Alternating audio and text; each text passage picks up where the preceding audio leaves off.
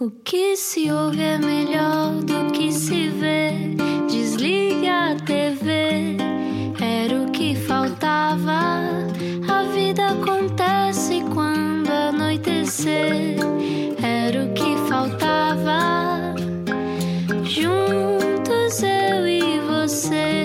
Olá, boa noite. É preciso recrutar aquilo que temos, às vezes fé, para fazer frente a este confinamento que dizem já está a acabar. Bem-vindo à Rádio Comercial. Olá, eu sou o Rui Maria Pego e este eu era o que faltava. Olá, eu sou Ana Martins. A primavera já está a chegar. Também se pode encontrar a fé Os na natureza, não é? também. Nos, os pólenes eh, não me dão muita fé. Tenho fezada que este ano escapa a eles, mas hoje temos um convidado que nos vai falar de fé, de Deus e de muito mais. Vai ser muito interessante. Sim, da importância também de nos ouvirmos. É uma conversa para ouvir agora na Rádio Comercial. Já sabe, se não apanhar agora a conversa toda ou se por acaso tem agora que entrar para ir fazer um salmão, radiocomercial.iol.pt para ouvir a conversa do Era o que Faltava. Mas quem é que está cá hoje? Explica-nos como se eu tivesse acordado de um coma. Podia ser nosso colega, mas é hoje prior em Benfica, uma paróquia que alargou fronteiras durante a pandemia. Transmissões online diárias, um podcast, até uma procissão eles transmitiram em direto eh, dos tempos em que se podia sair à rua. Chegou a colocar cadeiras do lado de fora da igreja e ecrãs no exterior para chegar a mais pessoas. E como é que se explica então a fé a alguém? Nuno Rosário Fernandes estudou Ciências da Comunicação, passou pela Rádio Antena Jovem e Antena 1, mas o chamamento foi mais alto. Em 2010, depois de quatro anos no seminário, foi ordenado padre. É também diretor da Voz da Verdade, aquele jornal que está sempre à entrada das igrejas, numa altura em que a fé se virou para dentro. O que podemos retirar de bom da pandemia é uma das questões para abordar hoje com o Padre Nuno. Bem-vindo! Olá! Olá, boa noite, Ana, boa noite, Rui. Muito obrigado, antes de mais, pelo convite. Eh, Foi uma surpresa muito grande poder estar hoje aqui convosco. A surpresa é nossa, embora já tivéssemos ouvido um bocadinho da voz, sentir agora esta voz Não é? que está Esta ligada voz ao super céu. É uma colocada. coisa, uma coisa super colocada. Quando é, que, quando é que o Padre Nuno percebeu que tinha, que tinha voz de rádio? Eh, fui percebendo, eh, eu desde muito cedo que eh, sou um apaixonado pela rádio. Costumo dizer que tenho comigo já há muitos anos o bichinho da rádio. Eu tinha os meus 16, 17 anos, sensivelmente, e no- estava a estudar na- no Bom Barral, na escola secundária. E tive um colega que era técnico na rádio local e uma vez convidou-me a ir fazer uma visita ao estúdio da rádio e eu logo ali fiquei, fiquei encantado com aquele mundo e a partir dali foi assim um bocadinho um crescendo. Ah, mas tem graça porque já na escola, mesmo na escola secundária, tudo o que era trabalhos ah, que era necessário apresentar aos professores, eu procurava sempre fazer uma apresentação diferente, fazia uma, uma apresentação áudio. Pois. Gravava em casa. Isso é um clássico, depois, não é? Em vez de estar ali a falar. de quem tem voz. em, vez, em vez de estar ali a falar diretamente, gravava. Gravava, fazia umas montagens, assim, umas coisas e era. Pronto, era, era sempre uma coisa diferente. E fazer rádio também é um bocadinho confiar em algo superior, porque às vezes é ligarmos o microfone e seja o que Deus quiser, literalmente, não é? Neste caso é, é rezar para que não haja muito delay, Padre Nuno, nesta entrevista. Sim, mas vai, vai correr bem. Ah, de facto, eh, a rádio tem um mistério muito grande, que é, e era uma coisa que me fascinava muito, ainda hoje me fascina, ah, que era o facto de estar a imaginar ah, o outro do outro lado, o locutor, não é? Ah, eu, está, eu estou em casa, estou a ouvir e estava a imaginar como é que será aquele que está ali daquele lado. E ao mesmo tempo, depois estando atrás do microfone, é um pouco estar a pensar quem é que está do outro lado a ouvir. Não é? Eh, e pronto, é um bocadinho fazer aquele exercício mental de, de pensar qual é o ouvinte, qual é o público. Eu fiz durante alguns anos programa na, na Rádio Antena Jovem, na, que depois tornou-se a Antena FM, eh, depois a Área Oeste Rádio, portanto foi, era sempre a mesma rádio, mas com, com, com imagens diferentes, no fundo, com marcas diferentes. E era um bocadinho esta, este o fascínio, que era o de, pronto, no fundo, saber que estava a chegar a muita gente, eh, não, mas não sabia quem, não é? Mas há um mistério do invisível na rádio e também na fé, não é? Sabe que eu quando era criança, não sei como é que era na sua, na sua infância e já vou querer saber, mas na minha infância, uma vez a minha catequista ligou à minha mãe a dizer: "Ah, Júlia, o Rui Maria percebe os mistérios da fé. E eu tinha sete anos. Ah, obviamente que não devia perceber assim tanto, mas havia uma leitura qualquer de, de eu ter capacidade para perceber e acreditar em algo maior. Ah, ou pelo menos isso era uma coisa que, que existia na minha vida e que, e que permanece. Mas pergunto-lhe se foi assim consigo na sua infância. Também acreditava em algo imaterial, ah, uma espécie de presença, acreditava, cresceu num, num meio muito católico. Como é que foi para si, Padre Nuno? Sim, eu, eu sou o segundo filho, os meus pais eh, católicos, praticantes, uh, e desde criança que fui para a catequese. Portanto, no fundo, é aquela oportunidade de, em criança, começar a fazer um caminho de conhecimento desta figura que nós conhecemos, muitas vezes apresentada, e é uma figura histórica, mas é mais do que isso, não é? Que é Jesus Cristo. E no fundo, começar a perceber quem é este Jesus Cristo, o que é que ele significa, mas sobretudo, como é que eu posso também caminhar, caminhar com ele, não é? Uh, e isto parte muito. Um, parte de facto de uma, de uma dimensão de fé, que é o acreditar, o acreditar que este homem, que é um homem, é filho de Deus, não é? É um homem que, que é enviado à terra para fazer a experiência dos homens, no fundo, para tocar a carne dos homens, tocar os problemas dos homens, e, e no fundo é, é esta, é esta pessoa, e quando falamos de Jesus Cristo, falamos de uma pessoa, nada em abstrato, não é?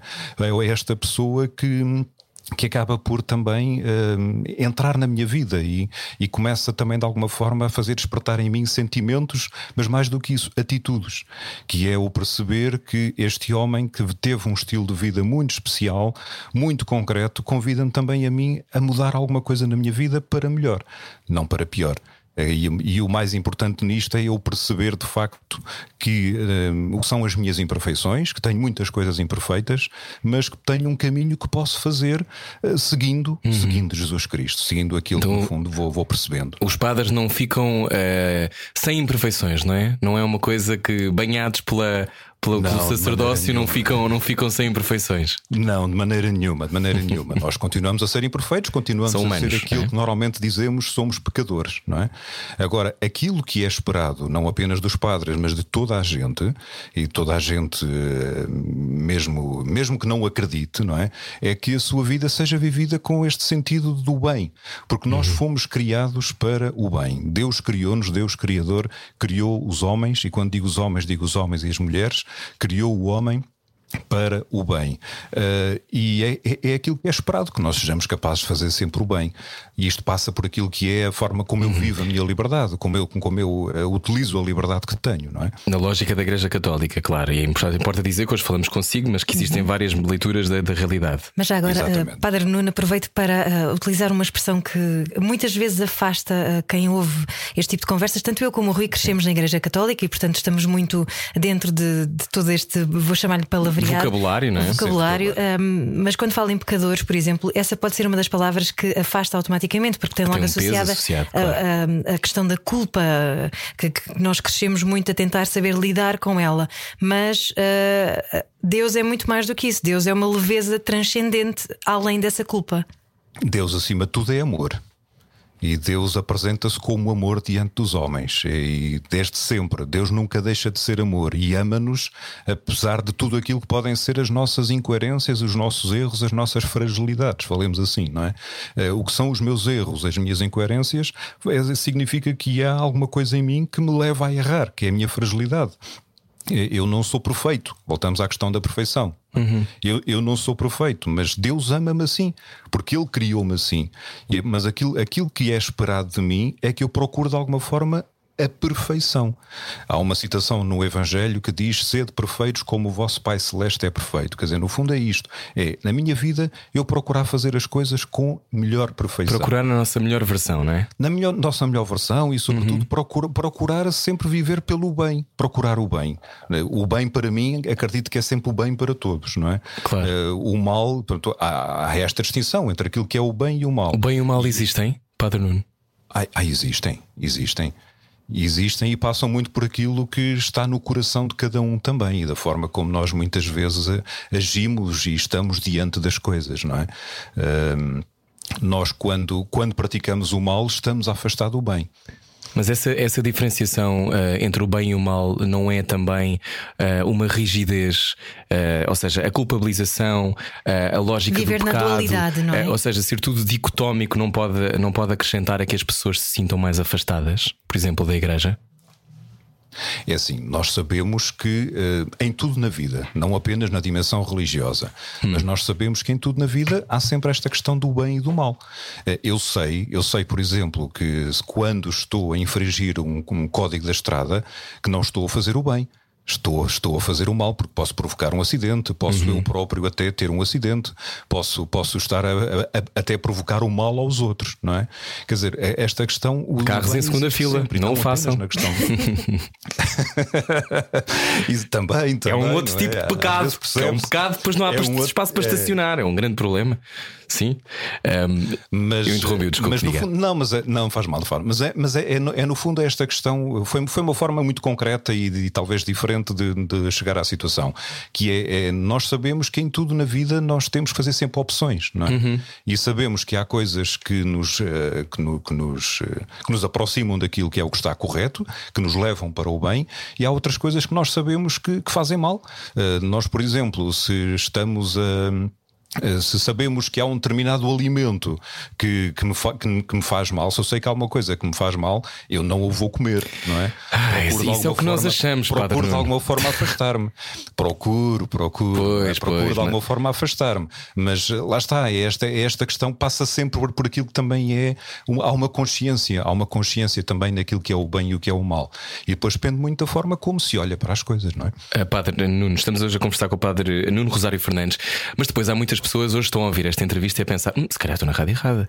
Uh, não, embora esta não seja Sim, uma esta é a antena, rádio comercial. uma antena de inspiração católica, nós achamos que fazia sentido, obviamente, conversar. Primeiro achamos que faz sentido conversar com todas as pessoas e há muitas pessoas, obviamente, que são católicas e que gostarão de E, ouvir esta e conversa. atenção, nós respeitamos eh, todas as pessoas. Claro. Eu, inclusivamente, casei-me com um agnóstico. Aliás, o padre eh, Nuno Rosário Fernandes conhece a pessoa, porque eh, foi, foi lá que nós preparámos o nosso casamento e tudo.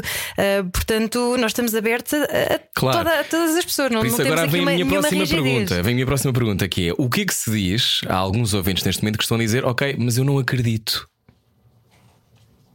Eu não acredito em nada. Eu não acredito em Deus. Eu não acredito no céu, eu não acredito no inferno, eu não acredito no pecado, eu não acredito na Igreja Católica. Um padre Ou em eu não sei se 2021. acredito ou porque eu não, não sei se sei. Uhum. acredito. Eh, Primeiro há as pessoas que dizem não, depois há as pessoas que dizem talvez, não é? Eh, Em 2021, imagino que esta pergunta lhe apareça frequentemente e lhe deve ter aparecido ao longo da vida várias vezes. Como é que, como é que se responde, ou como é que costuma responder a isso, Padre Nuno Rosário Fernandes? Nós podemos não acreditar, ou pode haver essa, essa, essa situação de não acreditar na entidade divina, naquilo que é Uhum. o Deus. Mas ac- acredito, e desculpa a redundância, acredito que se acredita naquilo que é o bem. Sabemos e sabemos, voltamos à questão, não é? E sabemos distinguir aquilo que de facto é o bem e o que é o mal. Nós, ao olharmos para Deus, estamos a olhar para um Deus que é um Deus do bem, é um Deus do amor, é um Deus que, que quer a felicidade de todos. Um Deus que eu- acolhe, não é? É um Deus que estarmos em acolhe amor, não é? sobretudo, Que acolhe sobretudo e que nos chama a amarmos uns aos outros, não é? É não é um Deus que nos diz, e agora ainda recentemente o Papa Francisco, que esteve em- no Iraque, fala- fazia muito esta, esta ligação. Não se pode utilizar Deus para, para fazer guerra, não é? Eh, não se pode. Deus que é amor, Deus afirma-se pelo amor, não se afirma pelo ódio. Portanto, nós podemos até não acreditar a Deus, mas em Deus, mas certamente no coração há muita gente que não acredita em Deus, mas tem aqueles que são os valores, os valores, nós chamamos, chamamos os valores cristãos, por exemplo, não é? Os valores de tudo aquilo que tudo o que passa por fazer o bem ao outro, muitas vezes podemos não não o fazer conscientemente, mas estamos a praticar aquilo que de facto Deus nos chama a fazer. E às vezes passa um bocadinho por aqui, que é o ser capaz de identificar na nossa vida, nas vidas, identificar esses sinais que até nos fazem, até nos criam uma ligação com aquilo que é Deus. Tocou no, no nome do Papa Francisco, um grande Papa, sou fã deste Papa. Um, o Papa Francisco, uh, que veio abalar também muitas daquelas que são as lógicas da Igreja Católica, um Papa muito mais uh, moderno, não é? Numa série de maneiras de olhar para o mundo. Um, esta visita ao Iraque é extraordinária, não é? Pode explicar-nos a importância deste momento? É, é sem dúvida uma, uma visita marcante, uma visita histórica, porque é a primeira vez que um Papa vai àquele país. Uh, é uma. É uma visita que deixa uma marca muito grande também, porque aquele é- é um país predominantemente muçulmano, mas, sobretudo, é um país onde os cristãos são perseguidos. Sim. E o Papa esteve, e são imagens marcantes, imagens belíssimas e ao mesmo tempo que nos tocam muito, o ver o Papa hum, a celebrar em lugares onde foram mortos cristãos, onde foram martirizados cristãos, no fundo. O que é isto do martírio? É, no fundo, o mártir é uma palavra que deriva do grego, significa testemunho. Testemunho. Deixamos de ouvir o Padre Nuno. A ligação falhou um bocadinho. Logo no momento, será a intervenção divina? Não sabemos. Se calhar já voltamos. Estávamos aqui a meio de uma conversa muito interessante. Vem daí Padre Nuno Rosário Fernandes na Rádio Comercial. Baralhar e voltar a dar. Era o que faltava na Rádio Comercial. É preciso ter fé também na ligação. Estamos hoje a conversar com o Padre Nuno Rosário Fernandes. Padre, está desse lado? Estou deste lado. Ah, Aqui. pronto, Yes. estamos ligados. Pronto, estava a explicar-nos a importância da visita do Papa Francisco ao Iraque, eh, explicando como, foi, como foram também fortes as imagens que vêm de lá. O Papa de branco no meio dos escombros. Eh, o Iraque continua devastado depois da guerra, não é? E com, com muitas dif- dificuldades de, de conseguir erguer-se enquanto país. Eh, e falava-nos de como era importante a celebração de missas em zonas onde cristãos foram martirizados. Não é? Estava a explicar-nos a importância da palavra mártir. Exatamente, portanto, o mártir é uma palavra que deriva do, do grego, significa testemunha, testemunha da fé. Eh, E, e esta visita do Papa eh, deixa de facto uma marca muito grande por isto mesmo, porque naquele lugar onde o Papa esteve foram martirizados muitos cristãos vítimas de- do Daesh, portanto, eh, vítimas de, de um radicalismo, não é? E, e no fundo, estas imagens que nós vimos, que percebemos desta presença do Papa, da sua mensagem que foi deixando nestes lugares, é uma mensagem que de facto traz uma. Tem um significado muito grande e muito forte, e acredito que vai deixar, eh, vai, vai- trazer algumas mudanças. Acredito que sim, porque o Papa foi como mensageiro da paz, foi como peregrino, como ele próprio disse, mas foi sobretudo para levar um sinal de paz e de que é possível essa paz, é paz entre, entre os homens, no fundo. é? E aí o Iraque nós conhecemos das muitas guerras que ali têm acontecido, das- da perseguição aos cristãos, e o Papa pediu muito isto, não apenas para os cristãos, mas pediu que os homens possam rezar em paz. E. E não apenas os cristãos, os muçulmanos que ali estão também, no fundo. Eh, Esta foi, foi também uma grande mensagem do Papa, que os homens possam rezar em paz. E de facto, é, é- acredito que poderá trazer muitas mudanças, não apenas para o Iraque, mas eh, também talvez para o próprio mundo, não é? Esta, esta viagem. A minha próxima pergunta é meio provocadora, mas vou fazê-la na mesma, que é uh, se a Igreja em 2021 está com problemas de marketing, Padre Nuno Rosário Fernandes. De marketing, eu penso que não. Penso Numa lógica não. de como a imagem, ou seja, a minha pergunta tem a ver com um, eh, sabemos como, por acaso, eu acho que devido à pandemia, muita gente há de ter voltado a pensar na fé. Uh, isto a todos os níveis, não apenas na religião católica, mas noutras religiões. A minha pergunta é se uh, é difícil em 2021 atrair fiéis, porque uh, imagino que as pessoas estejam mais cínicas, com menos capacidade de, se calhar, pensar naquilo que não é tangível. E a minha pergunta é se em 2021 a Igreja Católica tem dificuldade, na sua opinião, e, e sei que faz muito para que as pessoas estejam próximas da sua paróquia, mas se acha que é mais difícil de chegar aos outros? É é assim, eu penso que atualmente e com as muitas propostas que há, que eh, há, há uma exigência muito grande naquilo que nós queremos oferecer às pessoas. E, e nós, eh, a Igreja, não se quer apresentar como uma imagem, mas quer se apresentar como uma proposta, uma proposta na vida das pessoas. E esta proposta é propor Jesus Cristo nas suas vidas, é propor a, a possibilidade de uma, de uma transformação na vida da pessoa, do, de- do encontrar a felicidade e encontrar a felicidade em, naquilo que ela é, naquilo que ela faz e, sobretudo, uma, um- um- uma proposta de amor, não é? Porque, como já disse, Deus que se apresenta como amor, aquilo que Ele nos propõe é de facto a possibilidade de vivermos como amor e amor uns com os outros, na relação uns com os outros, o tratarmos bem, o olharmos para o outro sem o estar a julgar, sem estar a criticar. Eh, hoje em dia, e nós vamos vendo e vamos percebendo, porque lá está, e é uma fragilidade dos homens, e homens no geral, quando digo, é uma fragilidade nossa que é esta de, do, do, do- o, o criticar, o que- criticar muito. O Papa Francisco usa muito a expressão uh, uh, que vem do Brasil, que é a fofoca, não é? nós muitas vezes, muitas vezes vamos atrás das fofocas, sempre a julgar, sempre a falar, E sempre que a às vezes também há muito dentro das comunidades cristãs, não é? Dentro das. Há em todas as Mas, comunidades. Todas mas as onde é que, mas onde é que não há? Claro, onde é que não há? exatamente. Uhum. Em todo lugar, não é? Portanto, onde, o- onde, há, onde há pessoas humanas, há isso. Quer dizer, Exatamente. porque no fundo é, é assim. É um bocadinho. É, é, se calhar é o desejo de, do, querer, do querer ter aquilo que eu não posso ter e que se calhar o outro tem e que eu olho Uhum. para aquilo que o outro tem. E então, como, como não posso ter, começo a julgá-lo, começo a criticá-lo porque estou de alguma forma a deitá-lo abaixo, mas isso é o correto. Nós sabemos que não é, não é?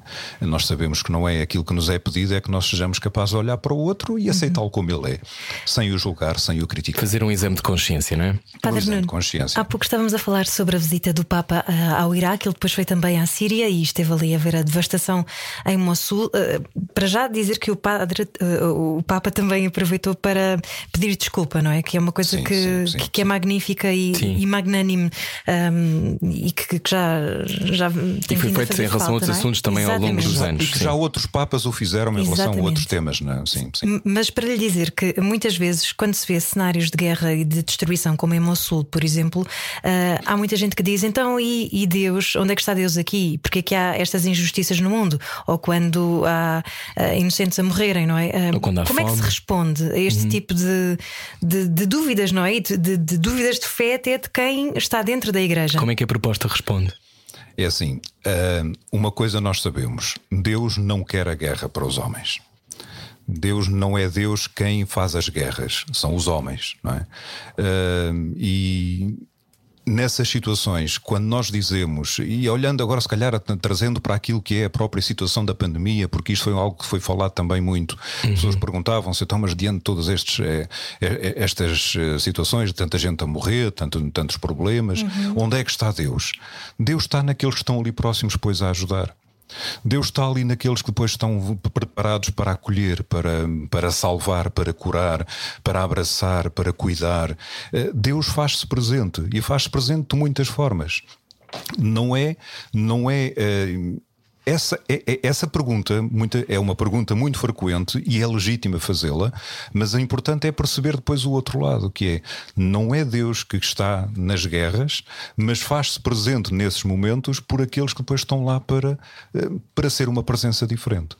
Eh, e, e, de facto isto nós vamos percebendo. Os muitos os muitos voluntários quando há uma tragédia quando há alguma coisa há um, há um outro eh, há tragédias naturais ca- catástrofes coisas nós percebemos. A pergunta é sempre mas porquê é que Deus permite que isto aconteça? Porquê é que isto aconteceu? Porque- mas Deus depois faz-se presente naqueles que estão lá. Faz-se presente para aligeirar a dor, faz-se presente para aliviar, para confortar, para consolar, faz-se presente para que de facto as coisas depois possam, possam ter um rumo diferente e, e encontrem um caminho diferente. E, e aí, aí Deus vai se mostrando. é? Eh, E isto é assim ao longo dos séculos, tem sido sempre assim. Eh, nós vamos percebendo que de facto esta, esta presença de Deus é uma presença que, que marca, marca a vida dos homens, mas sempre pelo bem, não pelo mal. O Padre Nuno escreveu, aliás, numa, num editorial no, no jornal Voz da Verdade, que 2020 e 2021 vieram ensinar-nos a humildade da aceitação. De repente percebemos que afinal nós não temos controle sobre nada. E de facto, porque nós não, não, nós não, não somos autónomos. Isto é, nós queremos ser autónomos. Nós queremos decidir tudo por, por nós, eh, decidir a nossa vida, mas depois vamos percebendo que de facto as coisas não estão totalmente nas nossas mãos. Porque de um momento para o outro as- o- a vida pode tomar um rumo diferente. De um momento para o outro eu posso ter um acidente, posso ter uma doença e se calhar todos aqueles sonhos que eu fui programando, que eu fui fazendo, que eu fui realizando, depois se calhar não acontecem. E aqui o importante é nós percebermos de facto que precisamos de, de estar, de estar abertos, ter um coração aberto, um coração disponível, humilde para aceitar aquilo que depois é a vontade desta entidade superior que nós chamamos Deus. Não é? Hoje com- é, deste- sim, sim. diga, diga, diga. Termine, que eu tenho de perguntar a seguir, mas termine. Mas diga, diga. diga. Não, ia dizer que hoje estamos a conversar com o padre Nuno Rosário Fernandes, e importa também dizer eh, que esta é a visão de quem acredita na Igreja Católica, quem está dentro desse, desse vocabulário e dessa que lógica de olhar para o respeitamos mundo e que todas as respeitamos todas as religiões. porque esta é uma rádio, uma rádio laica. A pergunta, a pergunta que, eu, que eu faço eh, agora tem a ver com o seu próprio percurso. Falou aqui em vocação de consolo. A sua vocação, padre, é, é essa? É o seu propósito na vida? É esse? Quando é que você percebeu disso? Porque em 2010 foi ordenado padre, depois de quatro anos no seminário. Mas poderia ter seguido outra área e podia fazer rádio como nós, não é? Como é que a Podia estar vocação. neste momento a fazer rádio, jornalismo radiofónico. Lá está. Foi, foi. Tem uma voz incrível, Pois podia tem. ter feito, podia ter feito outro, outro caminho, outra escolha. Ou, ou, ou, ou é Deus que nos escolhe? Foi a primeira coisa que me disse quando me conheceu. Quando eu disse que trabalhava na rádio. Ah, eu também fiz rádio, também fiz rádio. Foi uma Pronto, vocação. Lá está. Foi uma vocação. Foi uma vocação. Como é que eu, isso se explica? Eu, vocação é uma palavra que vem do latim, eh, que significa, a palavra vocare, que significa chamar, chamamento. Uhum. Isto é, eu senti-me a determinado momento, a determinado momento da minha vida, senti-me chamado por Deus para, eh, para assumir uma, uma vida diferente. Isto é, eh, eu estava a estudar, estudei, então comecei pelo por, por, por, um curso de Direito, porque não tinha entrado em comunicação social. Eu comecei muito cedo neste do, do jornalismo, com a rádio local, depois também o jornal. Um, e então queria, queria seguir jornalismo, mas na altura as médias eram muito altas, não uhum. tenho problema de eu assumir, não tinha uma média muito alta, e então os meus pais gostavam muito de ter um filho advogado, e então comecei por fazer um ano de direito. Uhum. Uh, fazer o que um os ano... outros querem para nós, não é? é um, bocadinho assim. Mas uh, eles sabem que isto é, pronto, é, é algo que é, é, comum na nossa vida, e os meus pais já falámos sobre isto muitas vezes, não, é, não estou a dizer nada de, que seja de novo para eles. Mas em determinado momento depois disse aos meus pais: Não, eu não quero, não gosto de direito, eu quero mesmo é seguir comunicação social e então vou, vou, mudar de curso. Na altura foi ali um bocadinho difícil, mas depois mudei, mudei de curso, uh, vim para Lisboa. Eu estava a estudar, na, eu sou do Cadaval, no, no Oeste, na, uh, depois estive a estudar nas Caldas da Rainha, fui, vim para Lisboa e aqui comecei então a fazer um curso de, de comunicação na, na Universidade Autónoma de Lisboa, Ciências da Comunicação. E nessa altura conheci, eh, pronto, de certa forma comecei também a. Fiz um percurso também eu de conversão, devo dizê-lo assim. Eu andei hum. afastado, fiz catequese, como todas as crianças, na maior parte das uhum. famílias cristãs. Eh, depois, a certa altura, afastei-me da igreja porque não havia uma continuidade na minha paróquia e andei, andei longe também, também andei afastado. Ah, isso, isso também é essencial, não é? É essencial para fazer a experiência do, do estado distante é? uhum. e do perceber que há alguma coisa que falta na vida. Uhum. A certa altura comecei a perceber que me faltava alguma coisa. Eu podia, podia estar envolvido em muitas coisas, uh, mas percebia que me faltava ali algo para me preencher. Uh, e, e, foi depois muito naquilo que foi o contacto com uma determinada, com, com um sacerdote, portanto, uma determinada pessoa com quem depois tive alguma aproximação, uh, foi o perceber naquele testemunho de vida daquela pessoa, da forma como ele se dava aos outros, na forma como, como era padre, não é? Como era pai, como era pai para, para aquelas pessoas que ele tinha, tinha responsáveis por, por acompanhar, comecei a, comecei a perceber ali um bocadinho. Uh, de alguma forma olhar para aquela vida e pensar: se calhar Deus chama-me também a ser assim. E então comecei a pôr em causa, eu estava, estava tanto na, na altura tinha decidido ir, eh, foi no início do curso de comunicação, tinha decidido ir para o curso de comunicação e cheguei a uma altura em que disse: Bem, eu estou disposto a deixar o curso de comunicação e quero entrar no seminário. E disse, é uma decisão não. fácil essa. Padre. Eh, ali era uma, era, uma, era uma decisão de impulso porque de facto não aconteceu assim. Na altura disseram-me: uh, não, espera um pouco, vai fazendo um caminho, é importante, é importante discernir. Significa isto, é importante olhar para a vida, perceber os sinais, perceber de facto o que é que, o que, é que Deus me vai pedindo para fazer, perceber se eu de facto ali sou capaz de encontrar, de encontrar a felicidade, mas sobretudo de perceber se sou capaz de dar a vida por, não é? É um assim enorme, é um pedido enorme, não é? É? Para todos aqueles que estão a ouvir hoje, eh, é, é uma coisa distante, não é? Esta coisa de dedicar a vida aos outros ou, pedir, ou entregar a sua vida, entregar o seu.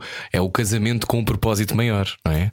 Com, com, isso é uma. Essa, é um casamento é um... em que o coração não está entregue apenas a uma pessoa, mas é um coração largo para amar a todos, Exato. para chegar Uf, a todos. É? é? pai de muitos. Se eu sou mãe de dois, imagino ser minha, pai de tantos. A minha pergunta é essa: é na iminência de entrar num seminário, como é que. Imagino que estas questões todas uh, Sim, atravessam durante quatro anos, Atravessam-se é? durante todo o tempo de formação, durante o tempo de seminário, e o seminário serve para isso mesmo, não é? Como é que é, é estar é um, num seminário? É um Desculpa interrompê-lo, só porque há esta de certeza, esta curiosidade. Como é que é estar num seminário?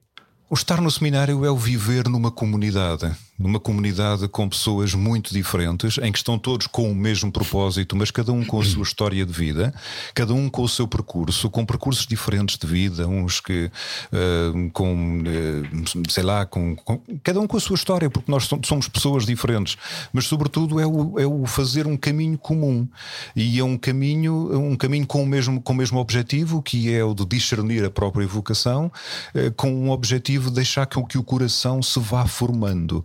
E isto é muito importante, que é deixar que o meu coração no fundo é, um, é, é, necessária tal humildade que já falávamos há pouco, não é? Que é a humildade para deixar de lado tantas coisas que eu, que eu sonho, tantas coisas que eu, às quais eu posso, posso agarrar-me, uhum. mas para deixar que, que, este, que este Deus que eu amo e que sei que me ama, me vá formando, me vá moldando. Eh, assim como, por exemplo, olhamos para aquilo que é a relação dos namorados, não é?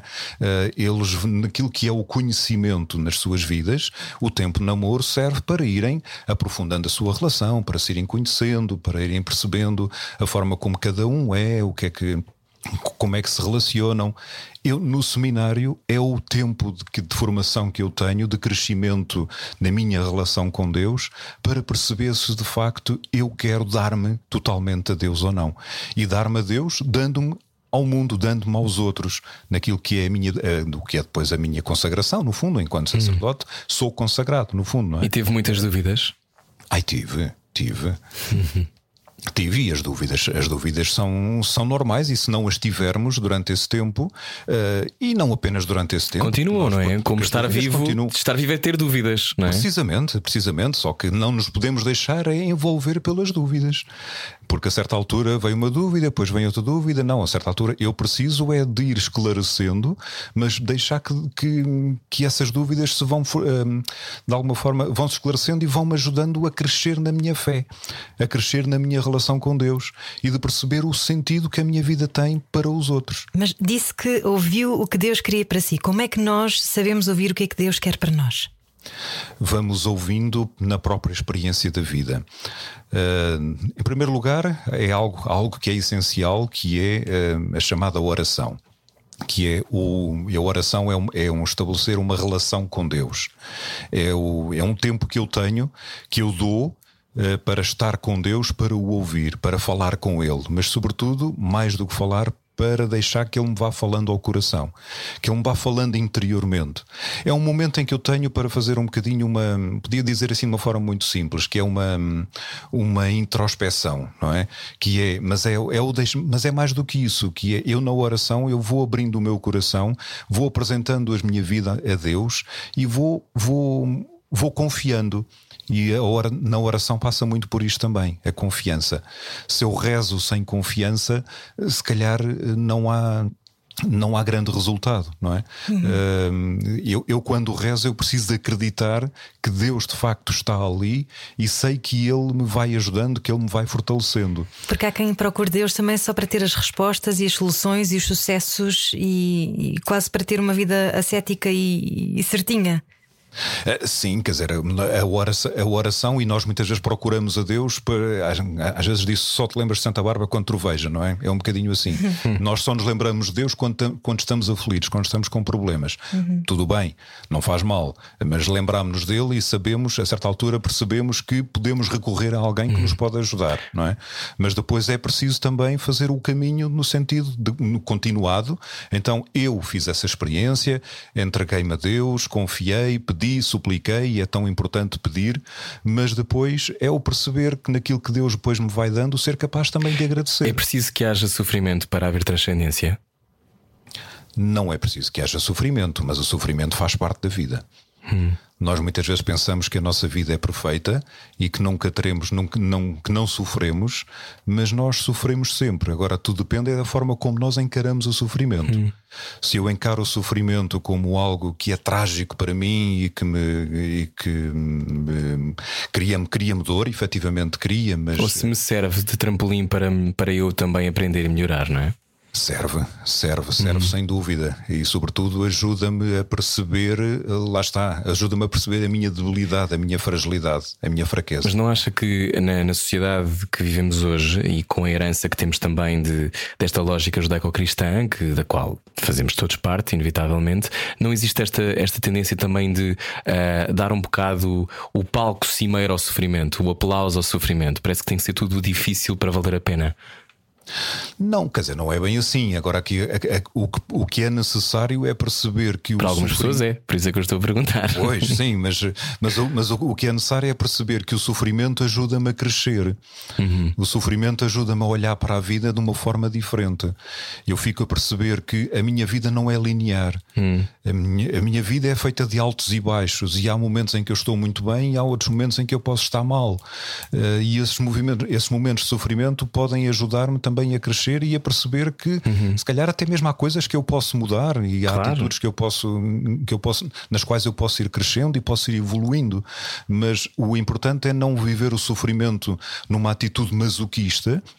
Porque pode-se cair um bocadinho nesse. E no papel da vítima, não é? Tudo me no papel acontece. da vítima, exatamente. Uhum. Mas aproveitar a ocasião do sofrimento para crescer, para melhorar e para, e para ir fazendo um caminho também, um caminho de. até mesmo um caminho de aproximação, de aproximação a Deus, mas mais do que isso, Uhum. até mesmo de abertura aos outros.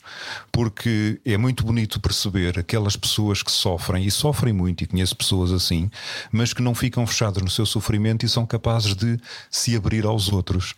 E muitas vezes eu posso aliviar o meu sofrimento quando sou capaz de estar junto dos outros, quando sou capaz de amar. E desenvolver é a compaixão e a empatia, não é? É e sobretudo não centrar-me naquilo que é o meu problema, não ficar fechado, eu agora estou mal, eu estou mal e ninguém me liga, ou eu estou mal e não passo disto, mas estou mal, mas eu ainda assim eu posso dar muito. Eu Então posso pergunto-lhe muito. pergunto para que é que serve a culpa? Para que é que serve a culpa? A culpa serve para de alguma forma nós. eh, Como dizer? Para nós nos. eh, Colocarmos diante de, de algo, diante de Deus, é?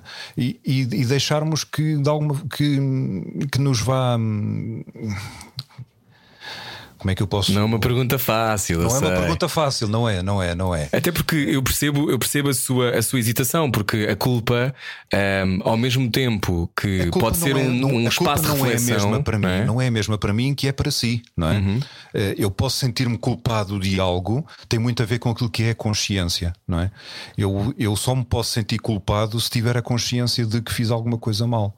Sim. Mas isso também não é um peso grande para nós. Se, se Deus nos ama incondicionalmente, como disse no início e como eu também acredito, não é ah, carregarmos um peso demasiado grande às costas? Quer dizer, é, é- pode ser um peso, mas, mas a vida é feita de pesos também, não é?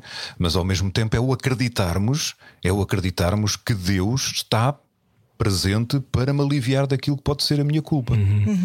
E a própria, o próprio hum, Deus enviou ao mundo, e isto é, é o é, é- é cristianismo, não é? Deus enviou ao mundo Jesus Cristo, o seu Filho, e enviou para estar presente junto dos homens, como comecei por dizer há pouco, para, para, para curar, para, para perdoar, mas sobretudo enviou para se entregar na cruz. Jesus foi crucificado, foi crucificado para de alguma forma nos, faz- nos permitir a nós fazer a experiência de redimirmos dessa culpa que nós temos. Isto é, o perdão, o perdão que eu recebo de Deus acontece porque o próprio Jesus Cristo já deu a sua vida na cruz por causa de mim, para que eu fosse perdoado. No fundo, ele assumiu as minhas culpas. Jesus Cristo, ao morrer na cruz, e nós vamos entrar dentro do tempo, estamos na- no tempo da Quaresma, vem a Páscoa. eh, Nós, quando, quando chegar à altura da Páscoa, fala-se disto, que é a morte de Jesus na cruz acontece por causa das culpas daquilo que são as culpas dos homens. Isto é, para redimir o homem de toda a culpa. E a religião católica é para todos? A religião católica é para todos. O católico significa isso mesmo, universal. É, uma, é quer chegar a todos, e quer, mas quer chegar a todos aqueles que se deixam de facto envolver por aquilo que é este, este amor de Deus. Mas dentro da lógica católica existem determinados dogmas que fazem com que algumas pessoas possam não ser aceites. Este Papa tem feito um trabalho extraordinário nesse sentido, tem dado sinais muito interessantes de abertura da Igreja, uhum, de unir, um, não é? De unir. Eu acho que o papel do futuro é sempre não desistirmos uns dos outros. Acho mesmo que esta deve ser a, eh, a nossa tática maior. Mas, por exemplo, a Igreja Católica, eh, dou-lhe o meu exemplo em particular. Eu cresci de uma forma em que me foi feito sentir que eu tinha um pecado por ser homossexual e que por ser homossexual eu poderia não fazer parte e eu tinha um erro em mim. E a maneira como eu cresci, que foi num contexto altamente católico, em escolas católicas, uh, existia sempre esta ideia da culpa e do peso de que eu tinha um erro, de que eu era uma aberração. E numa lógica católica, eu sei que hoje as coisas estão mais modernizadas, mas não faria sentido abrirmos a porta a todos. Mas a porta, a porta está aberta a todos, Rui. A porta está aberta a todos. Deus acolhe a todos e a Igreja acolhe a todos. Uhum. Faz uma proposta, mas faz uma proposta de vida. Mas pede também. que não haja, não é? não é? Nesse sentido. Que é, que é, podem ser, desde que não façam nada. não, é, quer dizer, ah, mas isso, mas isso em relação a tudo, não é? é quer dizer, no fundo é, há, uma, há uma proposta de vida cristã, há uma proposta de vida cristã, e eu nessa proposta de vida cristã vou procurando seguir aquilo que no fundo me vai sendo proposto. Desculpa a redundância novamente. Quer dizer, eh, eu vou procurando seguir aquilo que eu sei que me leva, aquilo que Deus me está a pedir uhum. e que me é proposto como um caminho para o bem, para a felicidade, não é? Agora, eh, mas a igreja não, a igreja não não, não, não rejeita. A Igreja abre as portas e o Papa Francisco tem, tem frisado muito isto. Sim, das famílias aceitarem os elementos LGBT das suas famílias, por exemplo. E, e não apenas, e não apenas as próprias. E amá-los é mais do que aceitar, não é? Sim, e amá-los e, e não deixa nunca de amar e não deixa nunca de amar, mas mesmo a própria relação, a, própria questão relacionada com questões da família, do, do, dos, dos chamados um, ehm, dos, dos, casais recasados, no fundo, cada, uhum. toda esta uhum. situação que levou a esta, a esta a, publicação de um documento que é a, a Amoris Letícia, tanto um texto que o Papa escreve dedicado à família, em que abre, quer abrir, quer abrir a igreja a todos, não é? Uhum. No fundo, que todos se sintam incluídos, uhum. que todos se sintam incluídos, que não haja, que não haja exclusão, não é? Depois a exclusão, que muitas vezes acontece, acontece por aquilo que são determinadas atitudes, determinados comportamentos, e depois há outros que se auto-excluem também, não é? De alguma forma. É, mas isto, a igreja está, a igreja está aberta a todos. E Deus é um Deus para todos. Quer chegar a todos, aqueles que também, e, e lá está, a proposta da fé e a proposta de Deus é para aqueles que querem fazer caminho com Ele, não é? Hum. Sim, claro, uh, claro, e percebo o que está a dizer. Embora, embora certos comportamentos, como, como está a dizer, uh, o amor, o amor não deveria ser com condições, não é? Deveria ser incondicional. Portanto, digo eu, e acho que essa é a proposta de qualquer religião que tenha o objetivo de chegar aos outros, não é? De amá-los na sua, nas suas incongruências e, e uh, usando a sua terminologia com a sua existência de pecador. Mas a sensação que me dá sempre é, embora tenham sido feitos passos nesse sentido, a Igreja Católica Católica é lenta, como sabemos, é uma, uma instituição longa, com muitos anos de vida, pesada. Com uma uh, tradição muito grande. Com uma tradição muito grande, parte, é? mas esta modernização da Igreja não é fulcral para, para a Igreja se poder, poder de facto entrar na vida das pessoas nos próximo, no próximo milénio, por exemplo para poder aguentar aquilo que é a violência dos dias uh, e a violência da, de tudo, da, da, da, sei lá, da proliferação do ódio, não era importante que, que esta modernização acontecesse também uh, para além daquilo que são os dogmas da Igreja? Eu, eu, penso que nós muitas vezes fazemos esta. temos um pouco esta ideia de, de querer ter uma igreja uma igreja e um próprio e um Deus à nossa medida, não é? Nós muitas vezes desejamos que ter as coisas à nossa medida, mas também é importante de alguma forma irmos deixando, irmos deixando moldar ou, de, ou de, de, irmos de, ser capazes de entrar uhum. naquilo que, no que me é proposto, naquilo Sim. que é a proposta que me é feita, não é? Eh, eu não, não sei, quer dizer, a igreja o que era há 500 anos atrás não é aquilo que é hoje, mas aquilo que é a essência da igreja é o mesmo mesmo, a igreja não muda, não é? Uhum. E já tem mais de dois mil anos, quer dizer, no fundo, há um caminho que vai sendo feito e há toda uma evolução cultural também. Sim, as missas já não são em latim, não é? Por Mas, exemplo. Eu casei-me e já era mãe, não é? E o, o padre Nuno estava lá comigo, portanto.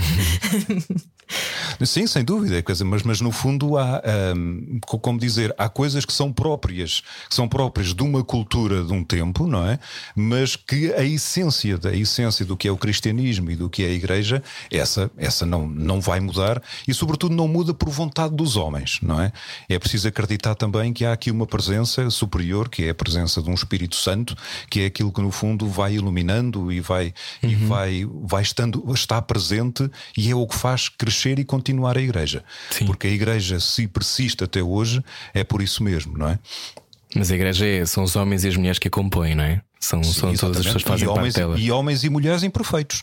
Sem dúvida. E homens e mulheres então a seguir continuamos a falar sobre isto, mas já que falamos em cultura de um tempo, vamos falar sobre a sua paróquia e as coisas extraordinárias que faz de Benfica para o mundo. É aqui na Rádio Comercial, venha daí. Hoje conversamos com o padre Nuno Rosário Fernandes. Sensibilidade e bom senso. Só que não. Era o que faltava. Na Rádio Comercial. Juntos eu e você. Boa viagem com a Rádio Comercial. Olá, boa noite, bom final de quarta-feira. Nuno Rosário Fernandes, Padre Nuno Rosário Fernandes, é nosso convidado hoje. Transmissões online diárias, um podcast, até uma procissão de Benfica para o mundo. É vista até na Austrália. A sua paróquia chega aos quatro cantos do mundo. Explica-nos esta, esta vontade uh, de usar a voz. Uh, sei que em tempos também pôs uh, ecrãs na parte de fora da igreja para mais fiéis poderem assistir às missas. Esta ligação, usando as novas tecnologias, para si foi sempre evidente. Como é que isto surge na sua vida, Padre? É assim, a, tecnologia, a comunicação surgiu muito cedo. Há pouco falava uhum. sobre, a, sobre a minha história, a ligação ao jornalismo, à comunicação, e depois foi sempre um bocadinho querer ir, ir acompanhando a, a evolução tecnológica e, o, e, e, procurar sempre chegar mais longe com este objetivo. Porque uma das coisas que eu percebi ao longo dos anos, e mesmo na minha caminhada de discernimento vocacional, foi que queria, eh, sentia-me chamado a uhum. usar uhum. os meios de comunicação para levar eh, nós dizemos o para evangelizar, para levar Jesus Cristo aos outros, não é? Uh, e no fundo, e, nós, e isso pode ser feito de muitas formas.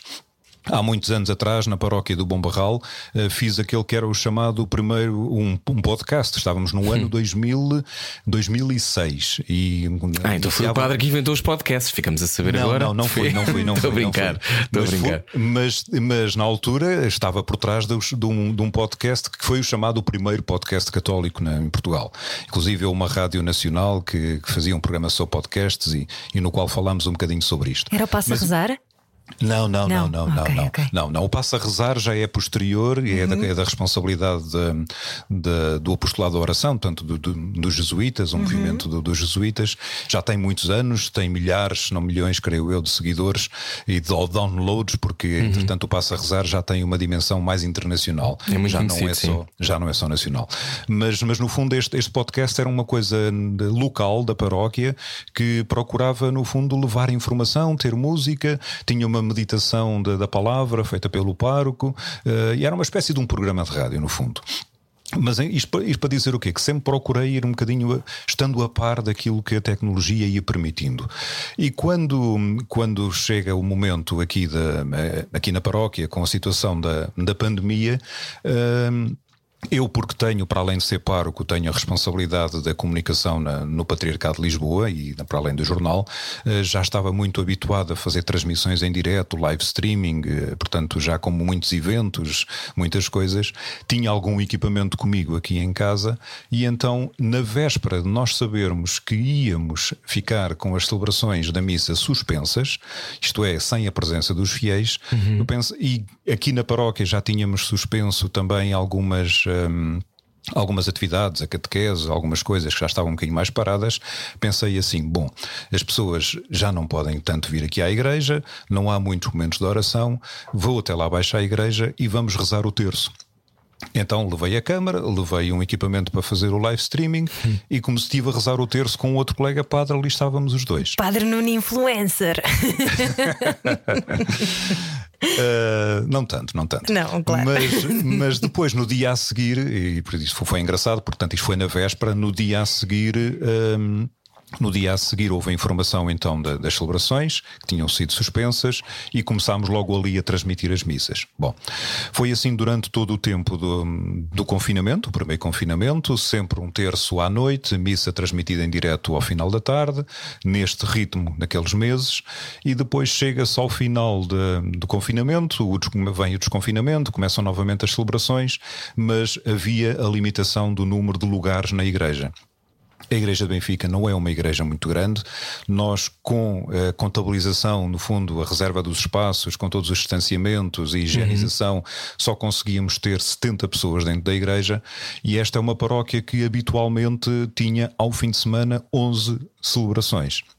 Portanto, imaginamos que, de facto, é a igreja sempre muito cheia. Uh, mas é assim desde há muitos anos, não é de agora. Portanto, é assim sempre desde há muito tempo. E então comecei a pensar e comecei a ver, sobretudo, gente que chegava à igreja e voltava para trás muito triste, já não podia entrar. Hum. E então o que é que bom?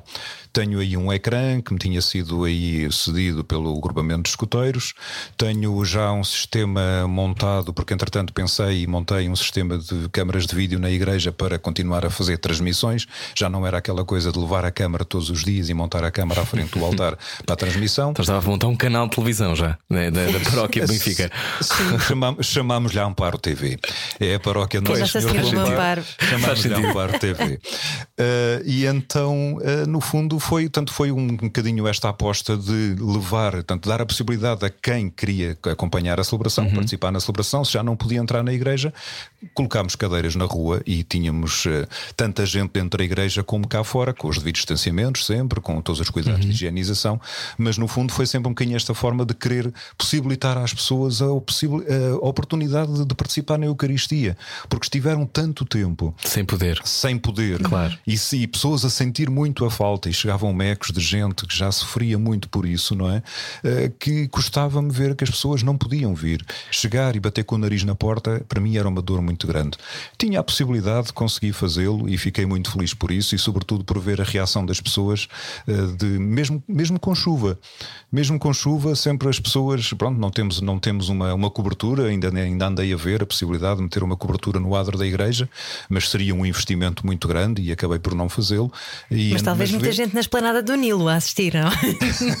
Logo ali em frente. A ouvir, a ouvir, a ouvir, sim, sim, sim. Mas, mas de facto, eh, pronto, sempre muita gente, e mesmo, como dizia, debaixo de chuva, com o chapelinho de chuva, como muitas vezes acontece até uhum. quando vamos a Fátima e está a chover, as sim. pessoas estão lá debaixo de chuva, não é? Faço-lhe faço uma pergunta que tem a ver com, com a decisão de ter que, ter que parar as cerimónias. Acho que até pararam antes de ser decretado, se não me engano, não é? Um, foi uma decisão difícil, Padre Nuno, ter que tomá-la. É assim, a decisão do parar foi, foi uma decisão tomada pela Conferência Episcopal uhum. no, primeiro, no, primeiro, confinamento e agora também, olhando um bocadinho para aquilo que é a realidade no país, a situação pandémica no país, com o objetivo de colaborar para o suster, no fundo, esta, este, este vírus, não é? Eh, a Conferência Episcopal decidiu dessa forma. E bem, eh, sabemos e tenho a consciência plena disso, de que é de facto muito.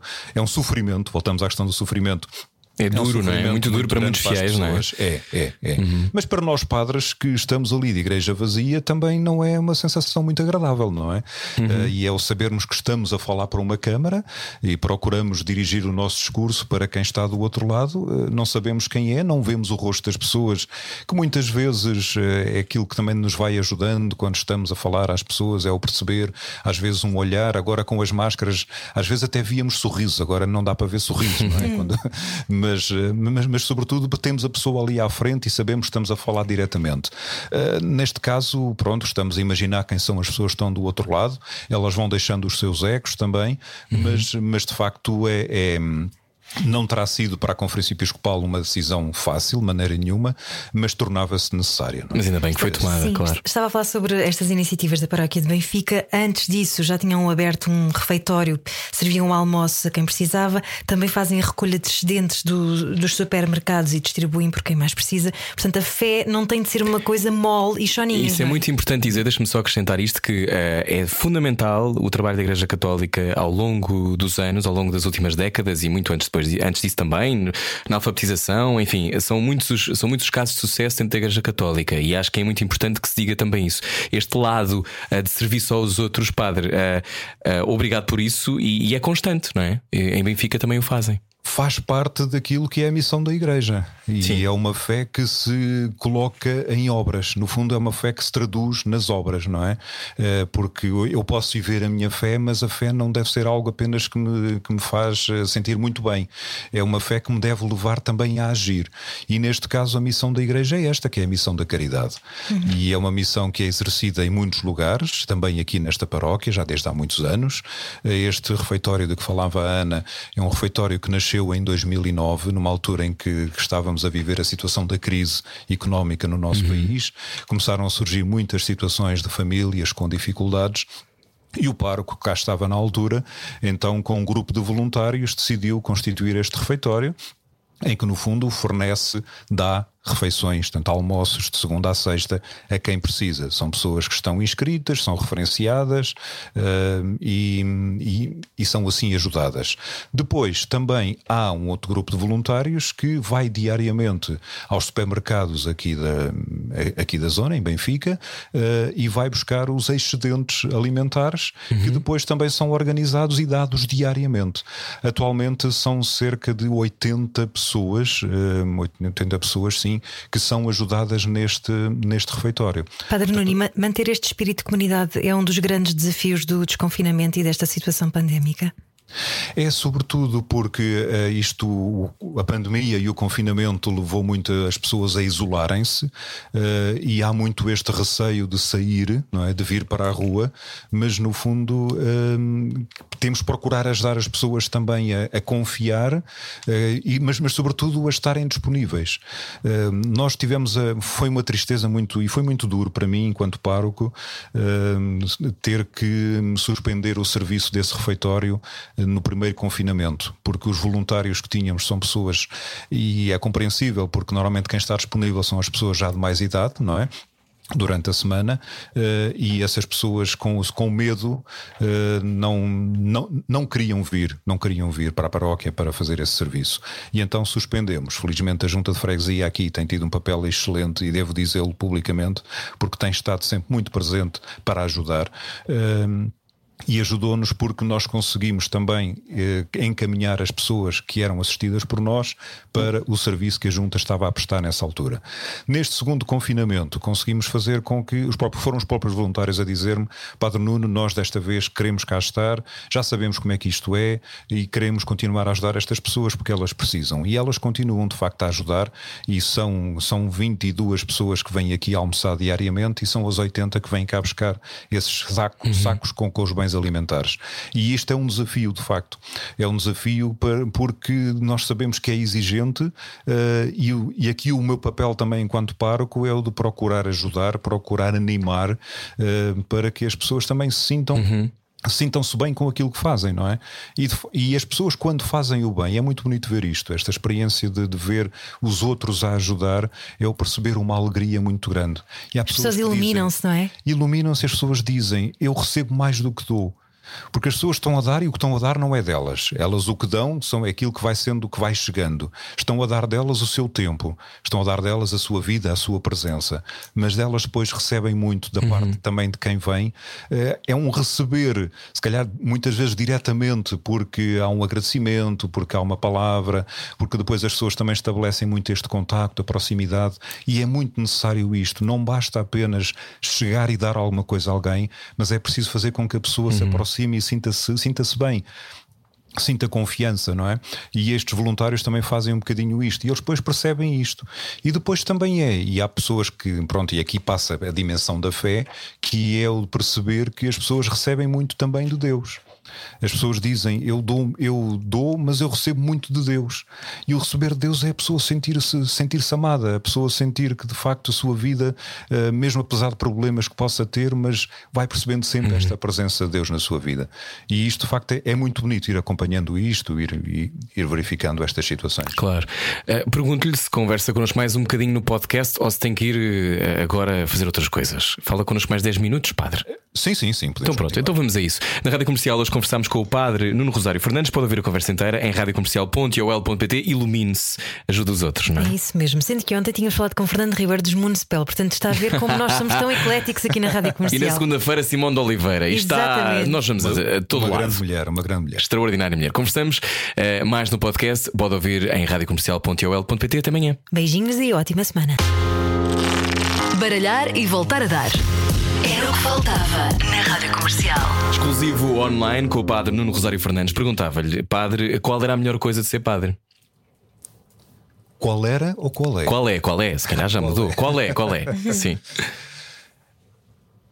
É o sentir, o- sentir-me sentir-me amado por Deus, mas sobretudo o fazer a experiência de, de fazer parte da vida, da vida das pessoas. Isto é, eh, de aquilo que é a minha vida, a minha entrega, eh, é algo que pode ter, eh, que é importante para a vida das pessoas. E percebo, percebo muito isto e alegra-me muito quando vejo que, que posso ajudar, que posso estar presente e posso levar Deus às pessoas. E isto, de facto, o ser padre passa por isto, que é o eu, eu sou um instrumento de Deus para chegar junto dos outros, para levar Deus aos outros. E quando percebo que os outros sentem esta presença de Deus na sua vida porque eu ajudei a isso, eh, de facto é deixa-me muito feliz enquanto padre. Há pouco disse que ser padre era ser pai de muitos. Ah, Sim. Há sempre aquela grande questão que tem a ver com o celibato. Isso foi uma das grandes dúvidas que teve quando decidiu ser padre? Também, porque nós temos sempre o sonho de constituir família, não é? Uhum. Isso é, é, é normal, portanto faz parte da, da nossa vida. eh, e na altura questionei, eh, questionei, mas eh, como, neste, no, no discernimento, como há pouco dizia, no discernimento que fiz, no caminho que fui, faz- fui fazendo de, de, de aprofundamento da própria vocação, percebi que o meu coração poderia ser de podia ser um, um coração mais largo, não um coração que se dá apenas a uma pessoa, mas um coração que pode, que pode amar a tantos, Eh, um coração que pode dar-se, que pode dar-se totalmente. E o ser padre passa por aqui, que é o dar-me totalmente aos outros, sem, sem, sem, sem ser exclusivo a alguém, não é? É, é um coração para todos, no fundo. Se esse. Diga, diga, acaba. Não, e, e- e isto, e isto de facto é algo que, que me que me preenche muito e o sentir o sentir que este coração para todos não é é um é, é um coração que é, que é, que é chamado a amar mas que não ama só um ama ama a todos sem sem fazer discriminação sem sem criar eh, barreiras sem sem marginalizar não é Eh, porque é, é assim Deus não é Perguntava-lhe se esse dogma se mudasse, não é? No, no, aquilo que pode ser a evolução da Igreja Católica, se casaria. Gostava ainda. Não Não? Não, não, porque às vezes nós. Às vezes Já está arrumado, não é? Porque eu voltar Não, a não pensar é, sobre não. isso. Dá muito trabalho os dates. Estou a não brincar, estou a brincar. Não, não, não, não, Rui. Eu acho que ah, às vezes há um bocadinho esta ideia de que os padres que se pudessem casar, casariam todos. Não, porque isto de facto é uma questão vocacional. Eu ou me sinto chamado ou não para isso, não é? Eh, Porque eh, atualmente a disciplina da Igreja. A disciplina da Igreja diz que de, para ser padre é preciso fazer a opção pelo celibato, não é? Eh, Pronto. Hum, acredito que se dissesse que não era necessário ser celibatário, acredito que houvesse rapazes, no fundo, que quisessem eh, também seguir um bocadinho, seguir por esta, no fundo, responder a esta vocação nessa condição. Mas não é algo, não é algo que nos deve condicionar. Porque não, não era pelo facto de agora a igreja diz os padres podem casar, não era por causa disso que eu iria casar, porque a minha, a minhas, a minha opção vocacional, eu, eu não gosto muito de dizer opção porque parece que foi uma escolha que eu fiz. Eh, se calhar também foi uma escolha, mas foi mais uma resposta. Há pouco, quando, eu dizia que vocação é o chamamento, é o responder a uma vocação, responder a um chamamento que Deus me faz, não é? pondo de lado, sabendo que tinha que pôr de lado muitas outras coisas, muita, até uma, mesmo uma profissão que tinha, que tinha pensado, que tinha sonhado, uh, mas que no fundo também a exerço e acabo mesmo sendo padre, também o posso ser. Mas, mas de alguma forma não é uh, a questão do celibato não é uma questão que, que, de, que deve condicionar, uh, porque ou, ou eu de facto me sinto chamado a esta missão, sabendo quais são as regras e dizendo assim quais são as regras que existem, ou então não vou agora querer que a igreja mude para que eu possa ser padre. Não. E por isso, se me, a igreja agora dissesse os padres podem casar, não iria a correr casar. Isso não, de certeza. O, os filhos de um colega nosso estão ambos no seminário e, e, tiveram uma vez uma expressão muito engraçada. Eles são, são os dois muito jovens e eu explicaram conheço, que sim, e explicaram que, um, que o celibato faz sentido na perspectiva em que uh, se eles fossem pais e o filho deles estivesse com febre, eles dificilmente iriam acudir, acudir um fiel Uh, em detrimento do filho e que por isso a escolha uh, era essa, não é? A explicação essa para é o celibato. É o foco essa, da atenção. Essa é, é uma questão prática. Essa uhum. é uma uhum. questão prática que nós podemos de facto apresentar, que é a questão da, da exclusividade, não é? Eu, naquilo que é a minha vida, no que é o meu ritmo, que são os meus horários, se calhar não conseguiria ter uma, uma, uma vida familiar estável porque há muitas coisas a fazer, não é? Mas isso é, uma, mas isso é a questão eh, mais, mais pragmática, no uhum. fundo, a questão mais, mais prática das coisas, não é? Mas, eh, mas é muito vai muito mais além do que isso, porque tem a ver de facto com uma, com uma situação de vida que passa também por aquilo que é o coração, que é o, o que é o ser capaz de, de, amar e de amar não exclusivo, como já tenho dito, não exclusivo uma pessoa, mas am, levar este amor de Deus a todos, amando uhum. a todos. Não é? Uhum. Onde é que arruma, já que tem, eh, já que é padre há mais de 11 anos, onde é que arruma as confissões todas na sua cabeça? É uma coisa que deve ser, a dada altura, já, já é confessor de, imenso, de imensas pessoas, não é? Uh, isso também depois é uma coisa que, que deve pesá-lo ou consegue viver oh, tranquilamente com isso? Partilho convosco que antes da ordenação era uma coisa que me fazia imensa confusão e conversava com alguns padres e dizia: Mas como é que isto depois vai ser? A gente depois confessa e depois vamos ficar a pensar nas coisas. Depois de ser padre e começar a confessar, comecei a fazer uma experiência muito bonita que é: nós confessamos, nós estamos ali enquanto confessor, somos eh, uma presença de Jesus Cristo que está ali. Sou homem, estou ali, sou Nuno, padre, mas eh, sou esta presença de Jesus Cristo e estou ali em nome de Deus, em nome para perdoar. Uh, devo dizer que não fico, nunca me aconteceu, e às vezes até há pessoas que confessam-se mais do que uma vez. Uh, pronto, há pessoas que têm este hábito de vir com alguma frequência, confessar-se, uhum. e depois elas dizem, ah, e tal, como eu já contei de outra vez, mas contou o quê? É que eu não me recordo. não, é porque de facto é, é aquilo, quer dizer, é, é um bocadinho esta, é, é, é algo que, que, que, me ultrapassa, porque eu estou ali com esta missão, mas depois entrego a Deus porque eu estou ali em nome dele, não é? No fundo, é, não é algo que, que passe por mim enquanto homem mas é algo que, que me transcende totalmente. Uhum. E, e, de facto não, não arrumo, não arrumo em lado nenhum porque entrego, entrego uhum. também eu, não é? Isso é muito bonito. Isso é de uma enorme intimidade, não é? E essa, essas relações que se vão estreitando com o tempo. Mas imagine, e já se calhar pode lhe ter acontecido, espero que não, mas imagine, há um exercício de curiosidade que é inevitável de fazer, que é quando lhe contam algo que pode ser um crime ou uma coisa que pode ser, de alguma forma, poderia afetar, uh, caso pudesse relatar às autoridades uma coisa qualquer. Deve ser muito difícil gerir isso quando acontece, quando de repente sabemos um, quando, as pessoas quando se confessam normalmente confessam segredos ou confessam coisas que, que não confessariam a mais ninguém, não é? Uh, deve ser muito difícil também ser o depositório disso, porque quando, quando ao mesmo depositário, aliás, quando diz que uh, entrega e perdoa, ao mesmo tempo deve ser muito complicado não ter uma opinião. É assim, o meu papel ali não é o de julgar. E o Papa Francisco tem dito muitas vezes, e dirige-se uhum. aos padres, e uh, dirige-se a mim também, não é? Uh, dirige-se aos padres, tem dito muitas vezes que o, o, o, confessionário não é um lugar de tortura para as pessoas, uhum. é um lugar das pessoas fazerem a experiência do amor de Deus, da misericórdia de Deus. E isso significa que é para acolher a pessoa e acolher naquilo que é o seu pecado, no que é a sua fragilidade. Não significa desculpá-la, dizer não, olha, não te preocupes, não ah, faz é diferente mal, perdão e desculpa, não. são duas Exatamente. coisas diferentes. É diferente, é diferente, porque quer dizer no fundo, o perdão e o perdão é algo que é Deus que dá, não é? É algo que é Deus que dá e a pessoa é perdoada, mas não significa que ela não continue, que não, como dizer, ela fica sempre lá com uma marca, não é? A pessoa fica sempre lá com uma marca que é uma marca que depois, e posso explicar a seguir, é uma marca que depois se pode, se pode também retirar. Mas no fundo, não, isto não, como dizer, não, não, não iliba as pessoas totalmente, não iliba a pessoa totalmente. Não é? Uma coisa é a sua, uh, é o perdão naquilo que é a relação com Deus, outra coisa é uma culpa de uma, de uma situação que pode ser uma situação uhum. jurídica, não é? Uma situação que até pode ser condenável juridicamente e que claro, as coisas um homicídio, coisas, não é? Por e as coisas têm o seu lugar. Agora, o padre, o confessor, não pode nunca, está proibido, terminantemente, uhum. de fazer divulgar qualquer situação uh, que seja revelada em confissão.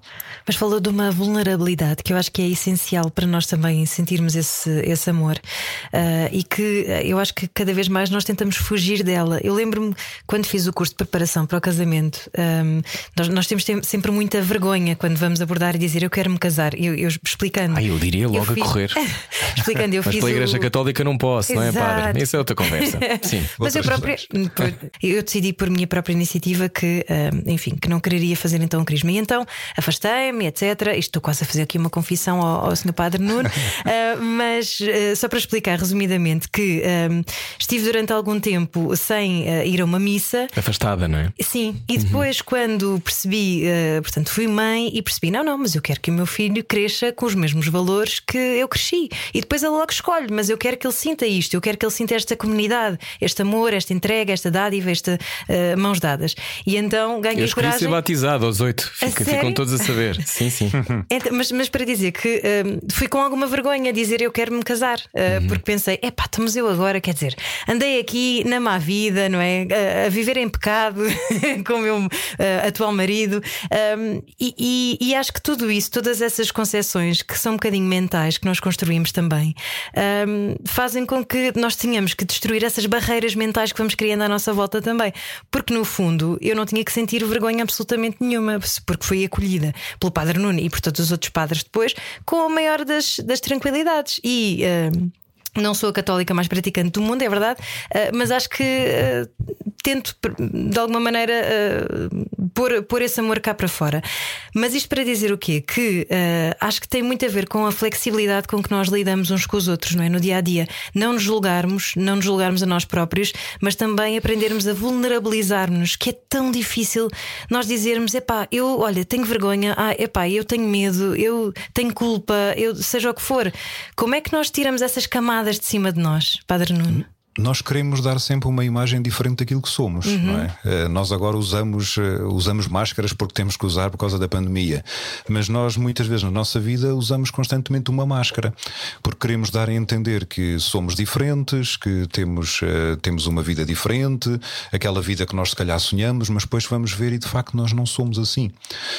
E importante aqui é esta dimensão da humildade para de facto nos aceitarmos como somos, na nossa pobreza, com a nossa. Com com o que somos efetivamente.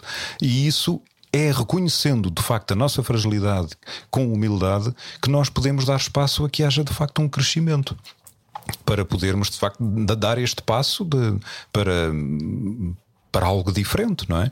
Eh, essa, é, essa vergonha que sentia por vir pedir o, por vir pedir o casamento, se calhar eh, porque era capaz de sentir em si talvez alguma culpa, alguma coisa porque de todo um caminho feito para trás que se calhar não foi capaz de resolver, não é? Uhum. Agora parece que estou aqui a fazer direção espiritual. Obrigada por isso. mas, mas de facto aqui o, o importante, o importante é a pessoa é, é fazer este caminho de, de, de, de crescimento e de deixar que que as coisas possam mudar e que possam ir acontecendo sem criar barreiras, sem estar a criar barreiras, não é? Uh, e de facto. Uh, nós fazendo a experiência, a experiência com Deus, deixando Deus entrar na nossa vida, sentindo-nos amados, e isto é tão importante. Nós uh, podemos ter feito o maior disparate na nossa vida, mas é importante que sejamos capazes de sentir sempre o amor que Deus tem por nós, porque Ele não deixa nunca de nos amar.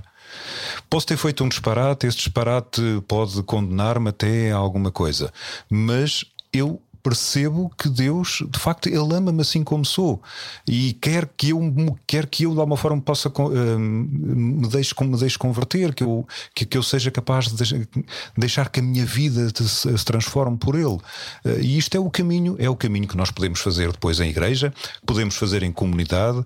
Quem vem à missa Às vezes nós ouvimos um bocadinho as pessoas que dizem Ah, eu não, não vou à igreja porque na igreja os que lá estão ainda são piores do que eu. Pois é assim mesmo, porque a igreja é feita de pecadores. Uh, quer dizer, aquilo que nos é pedido é que sejamos santos. Como eu dizia há pouco, que um caminho para a perfeição. Mas isso não é Mas... demasiado para um humano? Nós somos só humanos, não é, não é demasiado? Não é exigir demasiado de nós?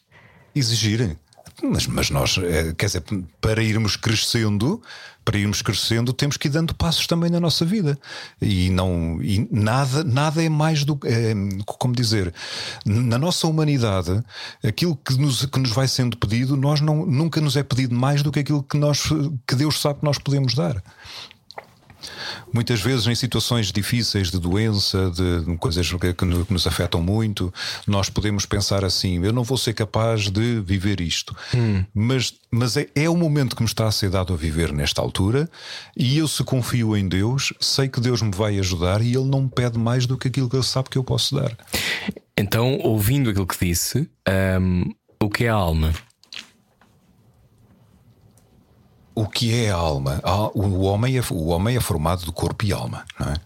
Eh, a alma é aquilo que é aquilo que está em contacto, em contacto com, como dizer, eh, isto aqui entramos em questões já mais filosóficas, não é? Podemos entrar à vontade. Uh... Até estamos na internet, não há nada mais filosófico do que a internet em 2021. Uh, a alma é aquilo que é aquilo que no fundo me, me cria esta ligação com Deus, não é? Nós muitas vezes dizemos que o corpo morre, mas a alma, a alma sobe, não é? A alma é aquilo que depois vai, vai, vai para junto de Deus. E é, que, é, algo, é algo de abstrato, podemos dizer assim, não é? É algo que nós não podemos dizer, não é uma coisa física, mas, mas faz parte de nós. Faz parte de nós. E é aquilo que no fundo me vai, me vai aproximando, me vai aproximando mais de Deus. Hum. Uh, eu estava agora a pensar, uh, enquanto, enquanto falava, uh, desta ideia da, da, permanência e da ideia de subir, não é? Um, a Igreja de 2021 ainda acredita no inferno e no céu? Sim, ainda acredita no céu e no inferno. Sim. Uhum. Sim. E o que é o inferno? É a ausência de Deus. Hum. Uma vida sem ter Deus, na, sem Deus, é podemos dizer que é o inferno porque o inferno nós não podemos apresentar o inferno como aquele aspecto, aquelas imagens que nós conhecemos, labaredas e pessoas labaredas com... e tal. Não, pronto. Uhum. O inferno é quando nós eh, de facto rejeitamos Deus na nossa vida e deixamos e deixamos que as coisas eh, vão correndo de, muitas vezes ao nosso modo, não é? É que se nós rejeitamos Deus, eh, se nós rejeitamos Deus, vamos percebendo que as coisas vão que a nossa vida se vai, se vai, se vai tornando diferente. Não, não às vezes até mesmo sem sem valores, sem, sem coisas que, que possam eh, dar um sentido, um sentido de, do bem. Eh, uhum. De... Então, não ter direção é, é estar no inferno. É isso que diz. Não ter direção é estar no inferno. Quer dizer, eu posso, eu posso andar meio perdido, mas não significa que esteja no inferno, não é? Uh, mas se eu, se eu deixo, se eu continuar se eu, fiz, se eu não, não permitir, uh, se eu rejeitar a possibilidade de encontrar um caminho, se calhar aí posso permanecer no inferno. Uhum. É? Há outro é... inferno que são os elevadores do Alcorte Inglês, mas disso ninguém fala, não é? Que é muito difícil. que é uma pessoa tenta chegar ao sexto andar e demora 3 horas, porque ele está sempre a parar em outros sítios. Desculpa, era só para aliviar um bocadinho. Mas, mas sim, eu percebo o que quer dizer. Ou seja, a ideia de uh, estarmos completamente sem fé uh, vota-nos a, um, a uma zona de total, uh, não direi perdição, acho que não é a palavra, mas sem, sem regra, sem estrutura, sem, sim, sem caminho, sim. não é? Essa é sim, a lógica sim, do que está sim, a dizer. Sim, sim, uhum. sim, sem dúvida, sem dúvida. Porque nós sabemos que. E, e, nós precisamos ter um sentido para a nossa vida, não é? Uh, nós precisamos ter um sentido para a nossa vida. Nós não podemos andar assim de, de qualquer forma. Nós precisamos de. E às vezes esse é o grande problema na vida das pessoas. É que não, não, não têm um rumo, andam à procura de muito. E há pouco falávamos sobre o Deus, ter presente Deus na vida, o acreditar ou não acreditar. Nós acreditamos sempre em alguma coisa. Ah, nós podemos não, muitas vezes não, não, não ter essa consciência, mas acreditamos sempre em alguma coisa transcendente a nós. E aqui o importante é, de facto, é o perceber que há um caminho que eu posso ir fazendo, que eu, que eu posso ir trilhando, e um caminho que me leva à, à felicidade, que me leva ao bem, que me leva ao uhum. amor. Acho que era Deus que lhe estava a ligar. Não? Depois é, pareceu, pareceu aqui deste lado. É, se calhar é, é são sinal. várias, são várias, são Está várias muitas chamadas. São várias chamadas. Bom, sim. então olha, não vamos tomar mais o seu tempo. Gostávamos muito de conversar consigo. Uh, acho que foi esclarecedor. Acho que foi importante. Uh, uma das razões, porque, uh, aliás, eu, eu não tenho absolutamente nada a dizer sobre, sobre o tempo que passei no grupo Rádio Renascença. Fui muito feliz e sempre pude ser aquilo que era. Portanto, não tenho a menor dúvida de que é um. Eu sei que está próximo do patriarcado, portanto, saberá isto perfeitamente. Sim. Mas acho muito importante que, que haja estas, estas, uh, estes encontros. E na perspectiva da evolução, deixem-me só acrescentar que eu gostava muito, muito, muito, não sei se tu queres ou não, Rui, mas eu gostava muito de te ver casar um dia pela igreja. Acho isso acho improvável, mas, eu acho casar que sim. gostaria. Eu acho que sim. Mas depois conversamos sobre isso um dia, Padre Nuno. Obrigado. bem. obrigado, obrigado, se quiser. obrigado a vós. Obrigado. Um beijinho, um beijinho. Adeus e boa Obrigado, sorte para o obrigado. desconfinamento e, e obrigado por liderar tanta gente também neste processo. Felicidades para vocês e para o programa. Obrigado, Obrigada. adeus. Padre Nuno Rosário Fernandes pode ouvir a conversa inteira em radiocomercial.ol.pt. Nós vamos embora, voltamos amanhã, eh, já sabe, à hora do costume, às 8. É isso mesmo, beijinhos, procure o silêncio dentro de si, porque pode ser que ouça qualquer coisa. Sim, há alguém a falar consigo. Era o que faltava. Com Rui Maria Pego e Ana Martins. Juntos eu e você. Na comercial.